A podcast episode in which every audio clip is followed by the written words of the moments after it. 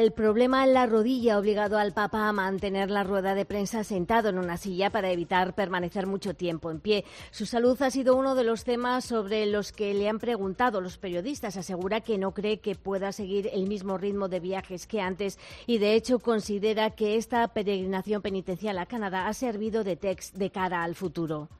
No, no creo que possa con No creo que pueda seguir el mismo ritmo de viajes que antes. Eh, a mi edad, con estas limitaciones, debo ahorrar esfuerzos para poder servir a la Iglesia.